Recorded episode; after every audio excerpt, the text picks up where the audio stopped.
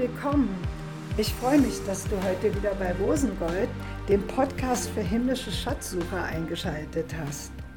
Die Schatzsuche hat schon begonnen und du kannst ein Teil davon sein. Ich möchte mit dir Schätze in Christus entdecken.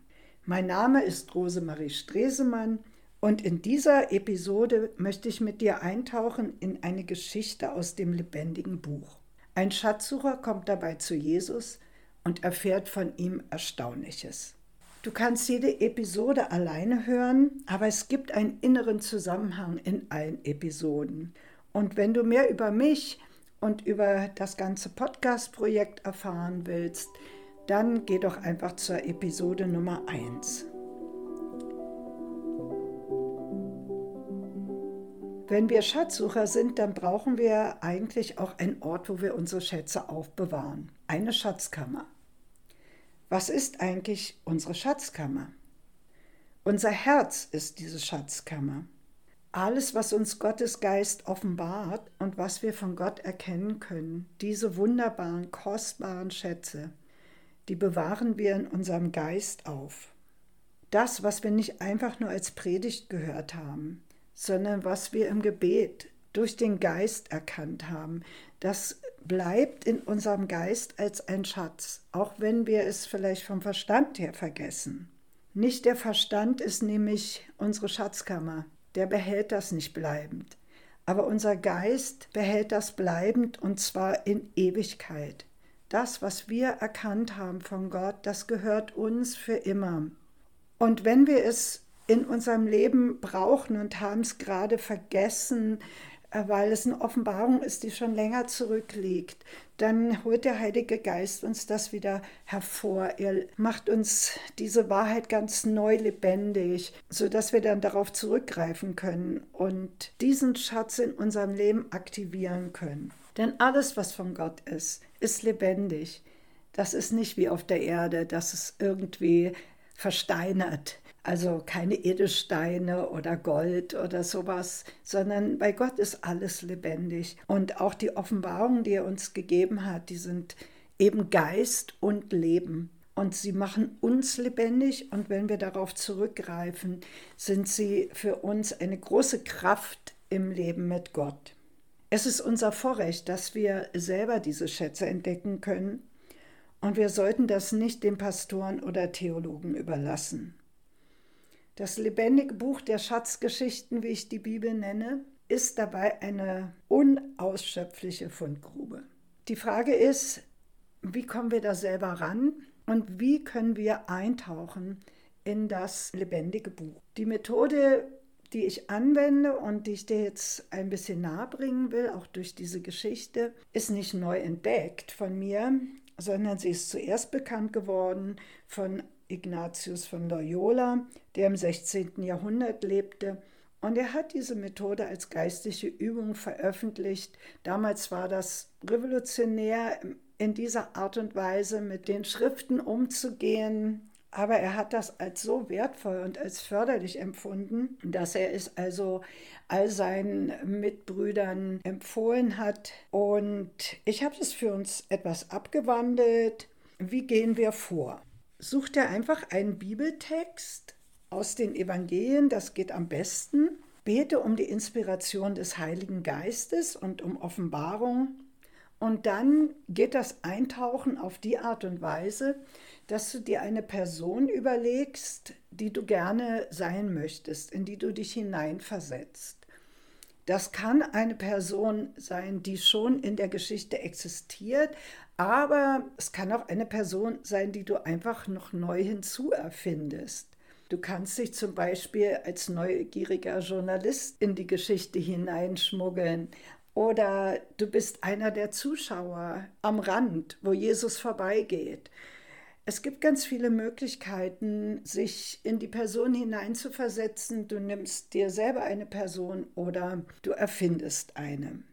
Und dann erlebst du das Geschehen innerlich aus der Perspektive dieser Person, die du dir ausgewählt hast. Du wirst sozusagen zu dieser Person und dabei darfst du deine ganze Fantasie und Vorstellungskraft gebrauchen. Manche Menschen haben ja ein bisschen Angst, dass sie dann vielleicht irgendwie etwas wegnehmen von dem, was in der Schrift steht. Aber so ist das gar nicht, sondern das wird dann lebendig. Du musst das wirklich mal ausprobieren. Und der Heilige Geist kommt und nimmt deine Vorstellungskraft und inspiriert dich dann noch. Und dann entdeckst du plötzlich etwas, weil du mitten im Geschehen drin bist. Und es gibt eine andere Ebene der Offenbarung dadurch. Wenn ich das mache, dann schreibe ich normalerweise die Geschichte auf. Ich fange einfach an aufzuschreiben, was mir kommt, was das innere Erleben ist. Und heute möchte ich in die Erzählung aus dem Johannesevangelium aus dem dritten Kapitel eintauchen. Und zwar wähle ich mir eine neue Person hinzu. Es geht um Nikodemus und ich tauche da ein als Jonathan, der Sohn von Nikodemus.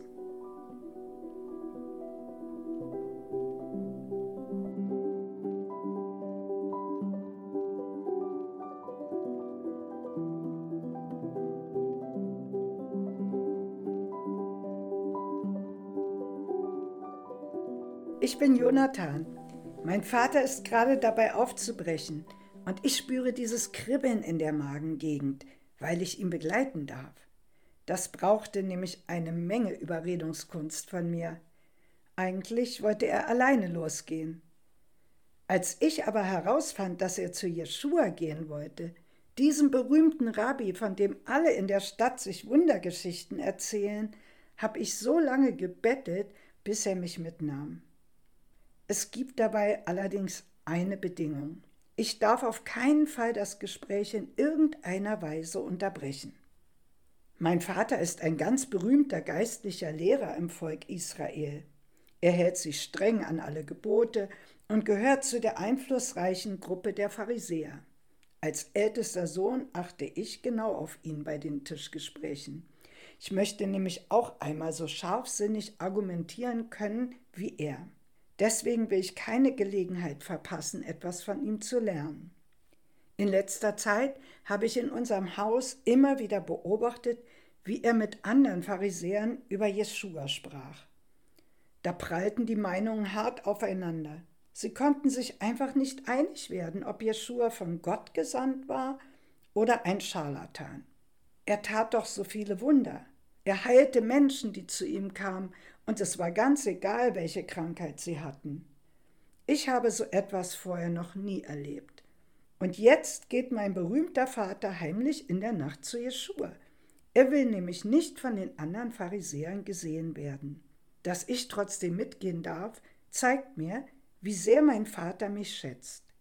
Ich werde ihn auf gar keinen Fall verraten. Also werfen wir uns jetzt große Tücher über den Kopf, eilen die Bäckergasse entlang, biegen rechts in die Straße des Gerbers ein und beim vierten Haus, dem Haus vom Gerber Immanuel, klopft mein Vater an die Tür. Ich wundere mich ein wenig, denn von Mosche, Immanuels Sohn, habe ich doch gehört, dass sie einige Tage unterwegs sein würden. Aber schon öffnet sich die Tür und ich sehe zum ersten Mal den Rabbi, über den alle reden. Jeschua steht in der Tür und scheint überhaupt nicht erstaunt zu sein, uns zu sehen. Offensichtlich kennt er meinen Vater. Shalom, Nikodemus, begrüßt er ihn und sieht dann auf mich. Zögernd setzt mein Vater zur Erwiderung an und seine Hand auf mir zittert ungewohnt. Das ist mein ältester Sohn Jonathan. Er wollte mich unbedingt begleiten. Ich hoffe, das ist in Ordnung. Joshua nickt mir aufmunternd zu. Gut, dass du von deinem Vater lernen willst. Ich bin überrascht. Woher weiß er das? Kaum haben wir uns gesetzt, fängt mein Vater sofort das Gespräch an. Rabbi, sagt er zu Jeschua, wir wissen, dass du ein Lehrer bist, den Gott gesandt hat. Denn niemand kann solche Wunder tun wie du, wenn Gott nicht mit ihm ist. Was sagt er da? Ich staune. Das war doch gerade die Frage gewesen, die immer am Tisch meines Vaters mit den anderen Pharisäern diskutiert worden war. Und jetzt, sagt mein Vater, dass eigentlich alle wissen, dass Jeschua von Gott gesandt wurde? Warum haben sie denn dann die ganze Zeit darüber diskutiert? Ich nehme mir vor, dass ich beim Nachhausegehen meinen Vater darüber fragen werde. Jeschua aber geht gar nicht auf dieses Kompliment ein. Eine Weile bleibt es still. Jeschua sieht meinen Vater mit einem warmen Blick an, bevor er anfängt, ihm etwas zu erklären. Nikodemus, ich möchte dir eine ewige Wahrheit sagen. Wenn jemand nicht von neuem geboren wird, kann er das Reich Gottes nicht sehen. Die Augen meines Vaters weiten sich, während er sich nach vorne beugt. In seinem Blick Erstaunen. Was ist mit ihm los? So kenne ich ihn gar nicht. Er ist sonst immer so selbstsicher. Er ist doch der berühmte Nikodemus, derjenige, der die heiligen Schriften anderen erklärt. Von neuem geboren werden? platzt mein Vater heraus. Wie soll das denn gehen? Wie kann denn ein grauhaariger alter Mann wie ich noch einmal geboren werden? Er kann doch nicht in den Leib seiner Mutter zurückkehren und ein zweites Mal auf die Welt kommen. Ich muss an mich halten, um nicht laut loszulachen bei dieser Vorstellung. Mein Vater zwängt sich zurück in den Mutterschoß. Aber ich beherrsche mich denn der zusammengekniffene Mund meines Vaters lässt mich ahnen, er findet das gar nicht lustig. Jeschua aber strahlt weiterhin Freundlichkeit und Ruhe aus. Mit Entschiedenheit erklärt er, Nikodemus, ich sage dir eines, wenn jemand nicht aus Wasser und Geist geboren wird, kann er nicht in das Reich Gottes hineinkommen. Natürliches Leben bringt nur natürliches Leben hervor, Geistliches Leben aber wird aus dem Geist geboren. Darum musst du dich nicht wundern, wenn ich dir sage, ihr müsst alle von neuem geboren werden. Von neuem geboren werden, jetzt hatte Jeschua meine völlige Aufmerksamkeit. Ich liebe Wortspiele. Das geht so gut im Hebräischen. Da kann man ein Wort nehmen und es hat verschiedene Bedeutungen. Als Zuhörer merkt man das meist erst hinterher, im Nachdenken. Und als Jeschua eben zu meinem Vater sagte, du musst von neuem geboren werden, habe ich gar nicht dabei gehört, dass er nochmal in den Schoß der Mutter zurückkehren müsste. Denn von neuem geboren werden kann ebenso gut heißen, du musst von oben geboren werden. Gibt doch auch viel mehr Sinn. Also irgendwie aus einer ganz anderen Ebene gar nicht aus dem Mutterschoß. Oh, jetzt hätte ich beinahe den Faden verloren. Ein Glück hat Jeschua gerade eine Pause eingelegt. Aber jetzt versucht er meinen Vater zu ermutigen. Nikodemus, das will ich dir an einem Beispiel erklären. Sei nicht erstaunt, wenn ich dir sage, ihr müsst alle von neuem geboren werden. Es ist so wie mit dem Wind. Der Wind weht, wo er will. Du hörst sein Rauschen in den Bäumen. Aber woher er kommt und wohin er geht, weißt du nicht. Stimmt's? Mein Vater lehnt sich zurück und reagiert mit einem leichten Kopfnicken. Und so ist es bei jedem, der aus dem Geist geboren ist. Oh, schon wieder ein Wortspiel. Geist und Wind. Aber da kann ich jetzt nicht weiter drüber nachdenken. Ich muss mich konzentrieren. Mein Vater lehnt sich nach vorne und schaut Jeschua durchdringend an. Aber wie kann das denn geschehen?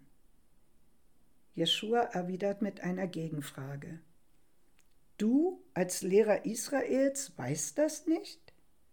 Höre ich da ein Tadel in Jeschuas Stimme? Er beugt sich vor, während er jetzt meinem Vater erklärt, ich will dir etwas sagen. Ich rede von Dingen, die ich kenne. Das, was ich dir offenbare, habe ich gesehen. Ich bin ein Zeuge davon und meine Aussage ist wahr. Aber ihr nehmt sie gar nicht an. Und da ihr mir nicht einmal glaubt, wenn ich über die irdischen Dinge zu euch rede, wie werdet ihr mir denn dann glauben können, wenn ich über die himmlischen Dinge zu euch rede? Es ist noch nie jemand in den Himmel hinaufgestiegen. Der einzige, der dort war, ist der, der aus dem Himmel herabgekommen ist, der Menschensohn.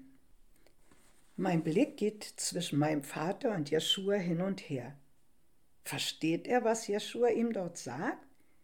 Ich bin völlig überwältigt. Zum ersten Mal höre ich einen Rabbiner so reden, mit solcher Autorität, mit solcher Gewissheit, dass er die himmlischen Dinge nicht nur versteht, sondern auch gesehen hat. Das stimmt doch.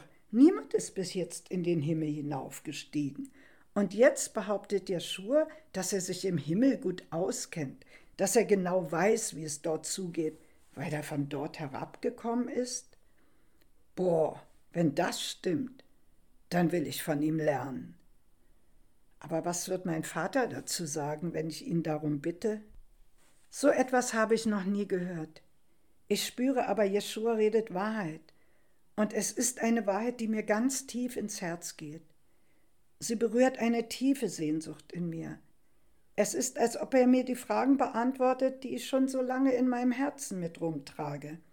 Die Fragen, auf die mir die Pharisäer nie eine Antwort geben konnten. Auch mein Vater nicht. Wahrscheinlich ist er deswegen auch hierher gekommen.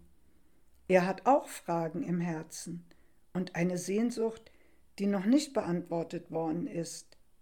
Und jetzt sagt Jeschua, dass er uns die Antwort geben kann. Niemand sonst. Er weiß, wie es im Himmel ist. Obwohl ich das alles nicht mit dem Kopf verstehe, spürt mein Herz, dass es stimmt. Das Ende des Gespräches bekomme ich nicht mehr mit. Jetzt steht mein Vater auf. Er ist sehr bewegt. Das sehe ich ihm an. Er bedankt sich bei Jeschua und verabschiedet sich. Schweigend eilen wir nach Hause. Ich werde diese Nacht bestimmt nicht so schnell einschlafen.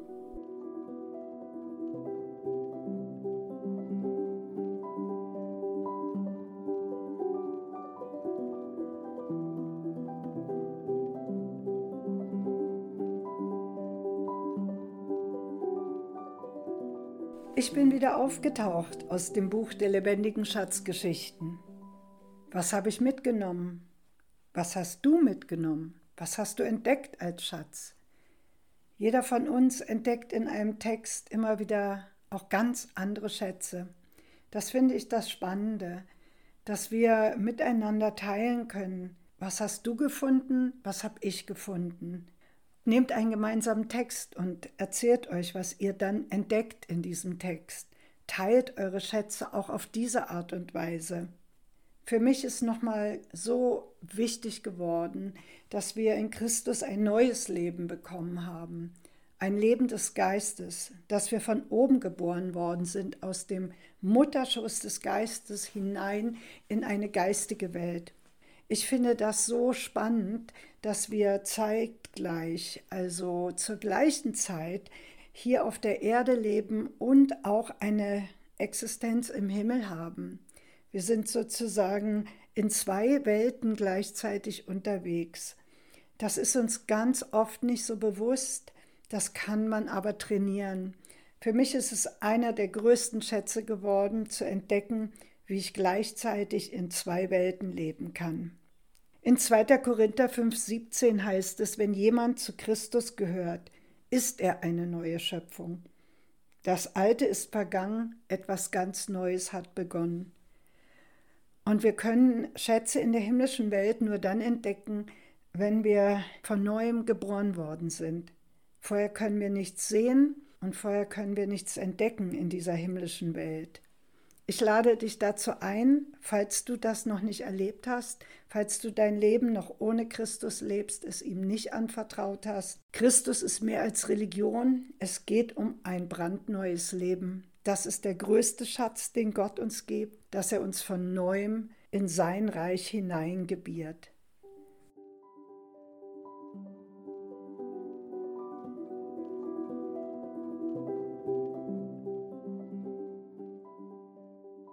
Zum Schluss noch ein Tipp für dich. Nimm dir doch einen Evangeliumsabschnitt, der für dich gerade wichtig ist, und denk dir eine Person aus, die du in diese Geschichte mit hineinbringen willst, in die du dich hineinversetzen willst. Das kann natürlich auch eine Person sein, die es schon gibt in der Geschichte. Überleg, was für dich einfach gut ist und worauf du mal Lust hättest, um das auszuprobieren. Es lohnt sich sicherlich auch mal in unterschiedliche Personen in der gleichen Geschichte einzutauchen und aus diesem Blickwinkel heraus diese Geschichte zu erleben. Vielleicht möchtest du auch selber noch mal die Geschichte von Nikodemus erleben. Das kann ich dir empfehlen, einfach mal auszuprobieren. Du hast sie ja jetzt aus dem Blickwinkel von Jonathan kennengelernt, aber du könntest ja auch mal in die Position von Nikodemus dich hineinversetzen. Zum Schluss, alle Bibelstellen, die ich in dieser Episode gebraucht habe, findest du wie immer in den Show Notes. Ich freue mich, wenn du mir Anregungen gibst aus deiner eigenen Schatzsuche unter rosengoldpodcast.web.de. Und nun bis zum nächsten Mal.